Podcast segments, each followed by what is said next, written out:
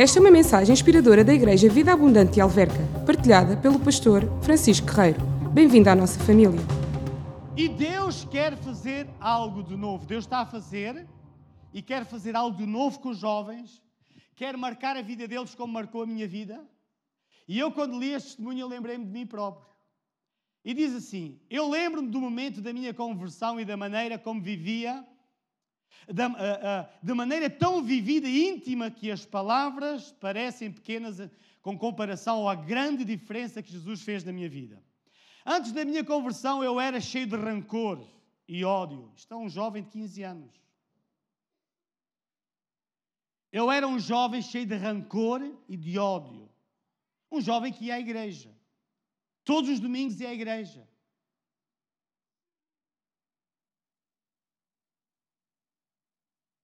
Antes da minha conversão, eu era cheio de rancor e de ódio. Eu tinha orgulho nos meus pecados. Eu gostava de causar dor às pessoas, aos pais. Eu me associava àqueles que odiavam a Deus. Para mim, o pecado não era um erro, o qual eu tinha que me lamentar, não é? Eu tinha intencionalmente enveredado por esse caminho. Deus começou a trabalhar em mim de uma maneira que eu jamais poderia ter antecipado. Jamais eu poderia pensar que Deus faria aquilo comigo quando o meu mundo começou a desmoronar-se rapidamente à minha volta.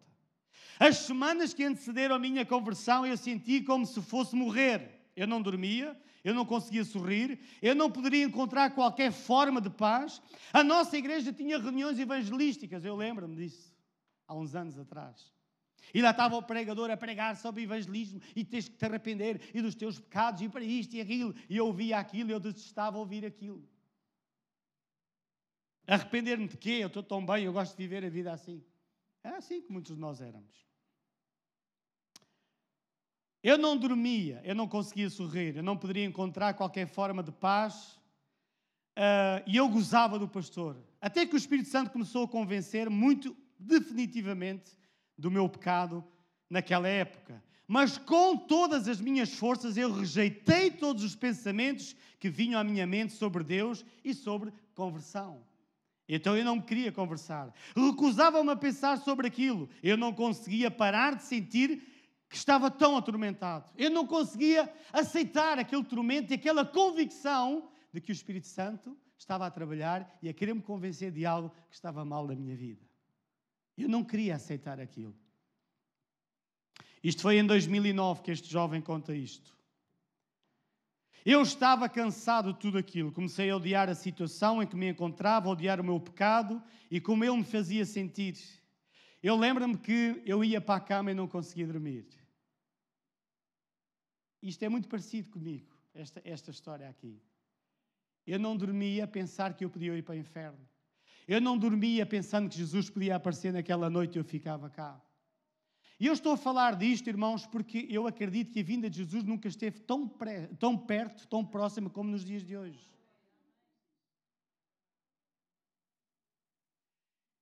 E o pecado tem que ser repugnante para nós. Assim como é para Deus, para nós tem que ser repugnante, detestável. Eu tenho que detestar o pecado porque Deus não está no pecado. Nós vinhamos há bocado no carro, vinha eu, a minha irmã está aqui. Quem é que conhece a minha irmã? É verdade. Vocês não sabem, mas eu tenho uma irmã. Pois tenho. É verdade, e é única. Tenho irmãos, mas ela é minha. Levanta-te lá, mana. Só para vocês conhecerem ela. É a minha irmã mais velhinha. Não parece mais velha, para não? Mas eu pareço mais novo, não parece? Ai. É verdade. Eles estão a pastorear a igreja de Santarém, ela e o marido, o pastor José Costa. E hoje ela veio visitar uma das minhas cunhadas e esteve lá com ela e hoje pediu-me Belém e veio aqui visitar-nos e estar aqui connosco. E é muito bem-vinda, amém? E que Deus abençoe muito e abençoe Santarém e, e, e vamos ficar de pé. É isso mesmo, vamos orar pela igreja de Santarém.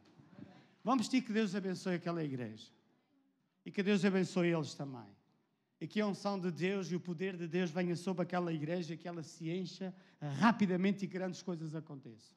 Estenda os seus braços para os céus e digam sim, Senhor Jesus. Nesta manhã, trazemos o pastor Zé Costa e a, e a, e a, a esposa, a igreja de Santarém, E queremos te agradecer, porque tu és o Senhor daquela igreja, foste tu que iniciaste, e será o fim dela será contigo. Nós confiamos e acreditamos, e em concordância com eles, declaramos que aquela é uma igreja vitoriosa, que está por cima e não por baixo, por cabeça e não por cauda, e que ela é uma luz. Ela é uma cidade edificada sobre o monte e ninguém pode apagar aquela luz. Em nome de Jesus Cristo. Nós declaramos aquela igreja cheia, abençoada, com muitas salvações, poder de Deus, milagres e maravilhas, em nome de Jesus Cristo. E todos dizem comigo: Amém. Dê Jesus uma salva de palmas.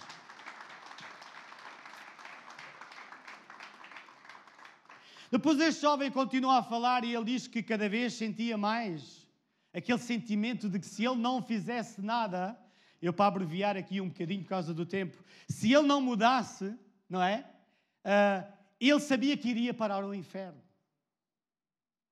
Então o Espírito Santo contendeu, contendeu, contendeu. Ele ia para casa, o Espírito Santo contendia com ele. Ele vinha à igreja com os pais, né? mesmo a estar o pastor e aquelas pregações. Ele vinha, mas o Espírito Santo não largava e contendia, contendia, contendia, contendia com ele. Até que um dia, ele diz que sem saber como, porque quando Deus está na mira do nosso coração, não há ninguém, não há nada, nem ninguém que nos faça desviar. Irmãos, eu vou-vos dizer uma coisa: há muitos de nós aqui que não temos os nossos filhos a servir a Deus, não os temos na igreja, mas eu acredito que eles vão vir. Porque é uma promessa de Deus. E eu, quando olho para os meus filhos, eu oro para que eles sejam homens e mulheres de Deus a sério. Para que eles façam a diferença na geração que estamos a viver. Nós vinhamos no carro, vinhamos a conversar, a conversar que jovens, moças de 14, 15 anos, estão-se a entregar aos jovens. Cada vez têm mais cedo relações sexuais com jovens. Quando se casam, já conheceram não sei quantos homens.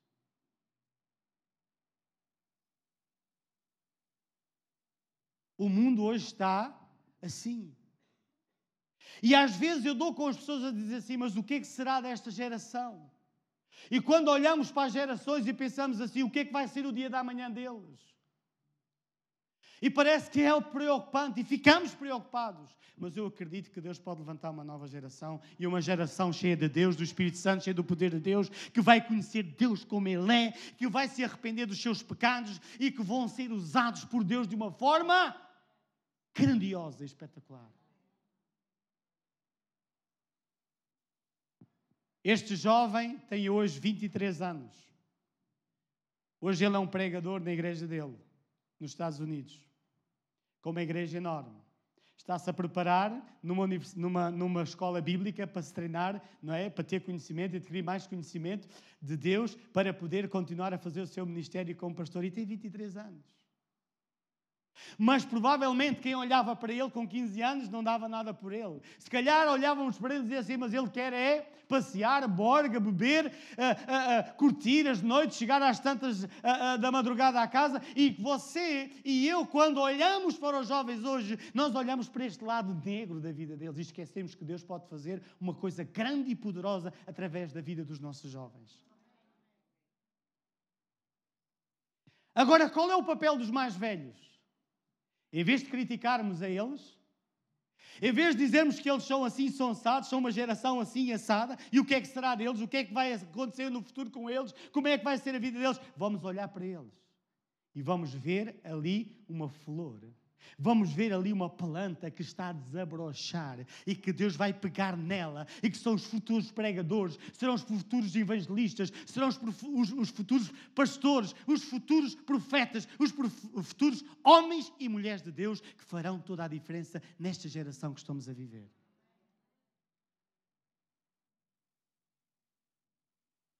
Vamos olhar para os nossos jovens, vamos olhar para os nossos filhos, vamos ver os nossos filhos envolvidos naquilo que nós acreditamos que é mais importante de tudo, que é o reino de Deus.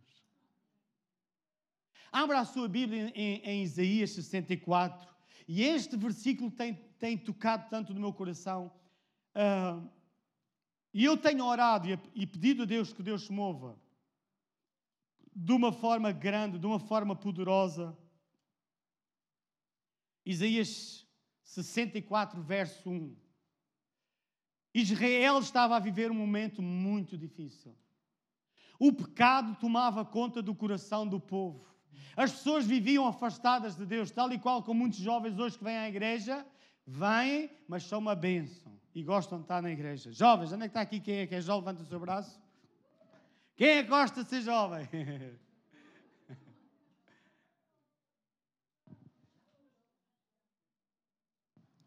Sabe uma coisa, Isaías, quando ele fez esta oração, ele passou meses a chorar. Ele passou meses a clamar a Deus. E sabe porquê é que ele clamava? Porque o povo estava desviado de Deus. O povo estava desviado de Deus. Estavam a ser levados para o cativeiro. Eram levados para a Babilónia. Foram espalhados por todas as nações do mundo. Porque eram atacados consecutivamente por outros povos e estavam a sofrer por causa disso. E Isaías, como profeta de Deus, ele estava a ver o povo a sofrer, ele estava a ver a igreja a sofrer, ele estava a ver as pessoas a sofrerem, ele estava a ver o afastamento do povo. Alguns até iam à igreja, alguns até iam, mas eles estavam lá, mas o seu coração, a sua mente estavam longe de Deus.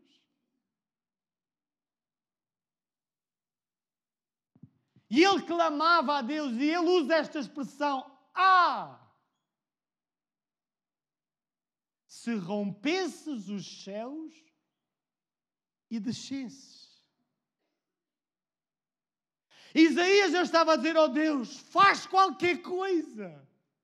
Se tu rompesses os céus e pudesses descer aqui a nós, ao meio do teu povo, se tu pudesses vir até nós, algo iria acontecer. Os montes tremeriam diante de ti. Dois. Verso 2. Conseguem? Como quando o fogo acende os gravetos e faz a água ferver, desce para que os teus inimigos conheçam o teu nome e as nações tremam diante de ti. Sabe o que é que Isaías estava a dizer? Nem que seja por causa do teu próprio nome. Desce. Pode não ser por causa de nós, porque nós estamos afastados de Ti. Pode até nem ser por causa das nossas obras. Pode até nem ser por causa de nós estarmos diante de Ti e estamos a fazer as coisas que devíamos estar a fazer. Não, nem que seja pelo Teu próprio nome. Desce, vem Deus. Faz qualquer coisa. Nem que seja pelo Teu nome, para que os Teus inimigos conheçam o Teu nome e as nações tremam diante de Ti. Faz algo, nem que seja por ti próprio. Vem, abre, rompe os céus e desce até nós, nem que seja por ti próprio. Já que nós estamos afastados de ti, já que nós estamos longe de ti, mas faz qualquer coisa. Verso 3. Pois quando fizestes coisas tremendas, coisas que não esperavas, esperávamos, descestes e os montes tremeram diante de ti. Sabe do que é que ele estava a lembrar? Ele estava-se a lembrar do Monte Sinai, quando, quando Moisés subiu o monte, não é? E foi receber as leis e as tábuas da lei, e quando olhou cá para baixo e viu o povo no alvoroço, sabe o que é que eles estavam a fazer? A adorar um Deus. Tinham construído uma imagem de ouro, tinham construído um bezerro e estavam ali a adorar aquele bezerro. Ele passou-se. E diz que o Monte Sinai, do Monte Sinai começou a tremer e que fumo saía. E Deus ficou tão irritado e tão aborrecido com ele, com aquilo tudo, que ele pôs um perímetro à volta do monte e diz: Olha, aqui ninguém se aproxime, porque quem se aproximar do monte morrerá. E só naquele dia morreram 3 mil pessoas. E Isaías estava a orar estava a dizer: Ó oh Deus, nem que seja por causa daquilo que tu próprio és e representas, desce e vem ter connosco. Irmãos, nós precisamos de Deus no nosso meio. Porque quando Deus traz, quando Deus está, Deus traz convicção do pecado. O púlpito não é um lugar para acusação. Um, o púlpito não é um lugar para a gente estar aqui a apontar os seus pecados, os seus erros, as suas falhas. O púlpito é um lugar para trazer convicção ao seu coração para arrependimento e para mudança, porque aí Deus vem e opera nas nossas vidas. O púlpito não é um lugar para acusar os jovens. Um púlpito não é um lugar para acusar A, B e C. Eu, para a semana, vou pregar uma, uma, uma mensagem E vou falar sobre a igreja ferida. A igreja ferida. E uma igreja ferida não se produz. Uma igreja ferida não produz frutos. Uma igreja ferida não se reproduz, não dá luz, não dá filhos.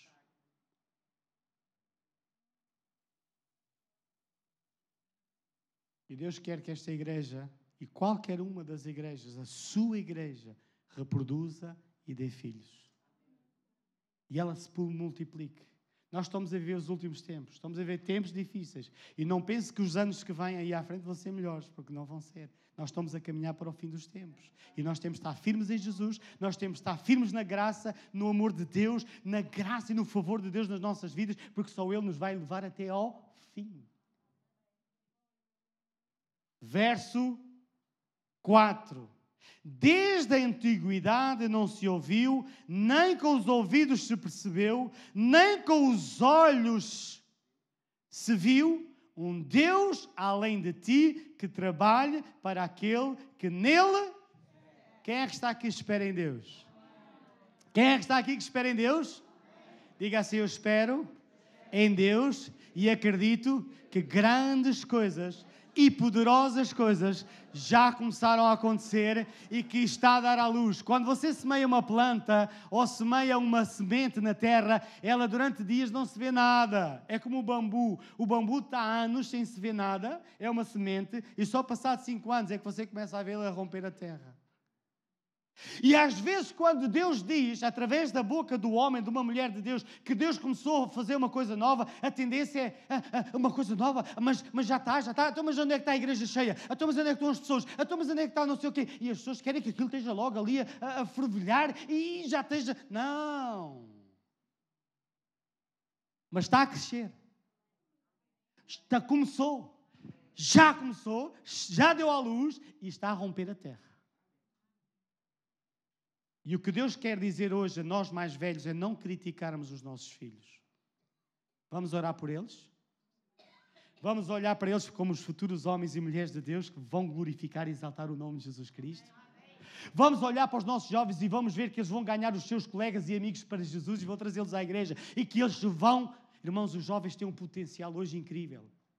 Os jovens hoje têm uma criatividade incrível. Os jovens hoje têm uma dinâmica incrível. Os jovens têm uma força que nós mais velhos já não temos. Temos de ser sinceros e honestos e admitir porque é mesmo assim. E Deus quer pegar nesta malta nova, quer pegar nestes jovens e fazer algo de novo com eles e pôr um rebuliço e trazer um rebuliço à casa de Deus e à igreja e trazer uma salvação a esta nação, a este país, como nunca mais a gente viu. Posso ouvir, amém? Diz assim no verso, no verso 5: Sais em socorro daqueles que alegremente, alegremente procuram justiça, daqueles que se lembram dos teus caminhos, mas, ao continuarmos pecando contra eles, tirastes. Como, pois, poderemos ser salvos? E a minha mensagem na semana que vem vai ser baseada depois neste versículo 6. Todos nós somos como o imundo. Todos os nossos atos de justiça, como trapos de. Como trapos de. de aqui não diz que é os nossos pecados. Aqui não diz que todos os nossos pecados são como trapos de imundície. Diz são os nossos atos de justiça. Nós chegamos a um ponto, muitos de nós, quando eu digo nós, estou a falar da igreja no seu todo, já estamos há muitos anos na igreja, já pensamos que somos pessoas muito certinhas, fazemos tudo certinho e por conseguinte Deus tem que nos abençoar. Ah, pastor, eu dou os meus dízimos. Ah, eu vou todos os domingos à igreja. Ah, eu vou, vou à missa todos os domingos. Ah, eu faço isto e faço aquilo. Ah, Deus tem que me abençoar. E parece que temos um contrato com Deus e que Deus é obrigado porque eu faço isto, isto e aquilo. Ou seja, os meus atos de justiça, a minha justiça própria, as coisas que eu faço, garante, é um garante. É como se diz assim: eu faço isto e Deus tem que fazer aquilo. Mas a Bíblia diz que os nossos atos de justiça são como trapos de.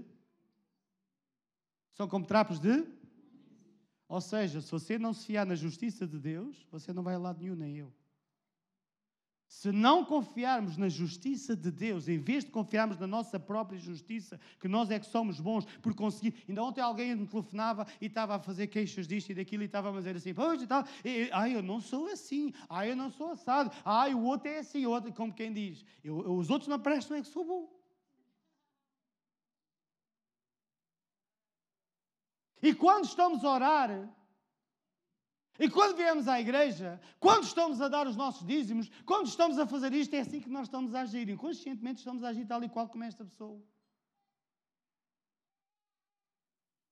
Deus tem que me abençoar porque eu vou à igreja, Deus tem que me abençoar porque eu dou o dízimo, Deus tem que me abençoar porque eu faço isto, Deus tem que me abençoar porque eu faço aquilo. Sabe uma coisa? Deus me abençoa porque eu sou justiça de Deus em Cristo Jesus e por isso eu tenho paz com Ele. Não por causa da minha justiça, mas porque Ele é justo, porque Ele é bom e a minha fé está baseada na justiça, no amor, no perdão, na graça e no favor de Deus.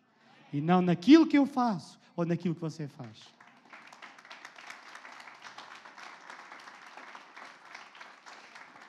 E enquanto mantivermos esta atitude no nosso coração, Deus não consegue trabalhar.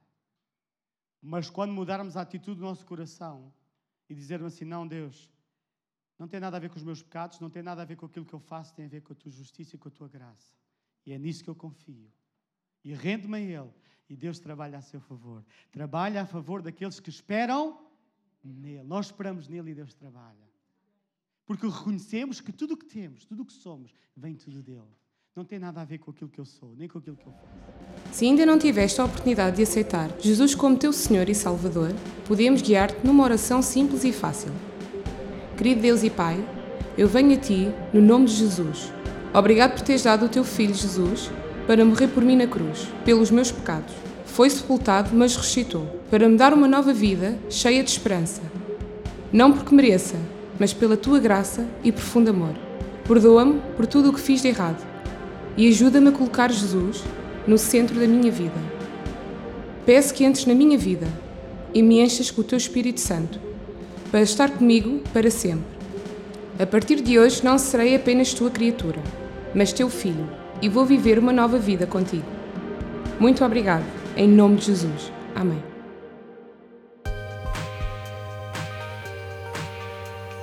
Todos são muito bem-vindos à nossa família, Vida Abundante Igreja Cristã. Segue-nos através do Facebook VA Alverca ou em www.valverca.com.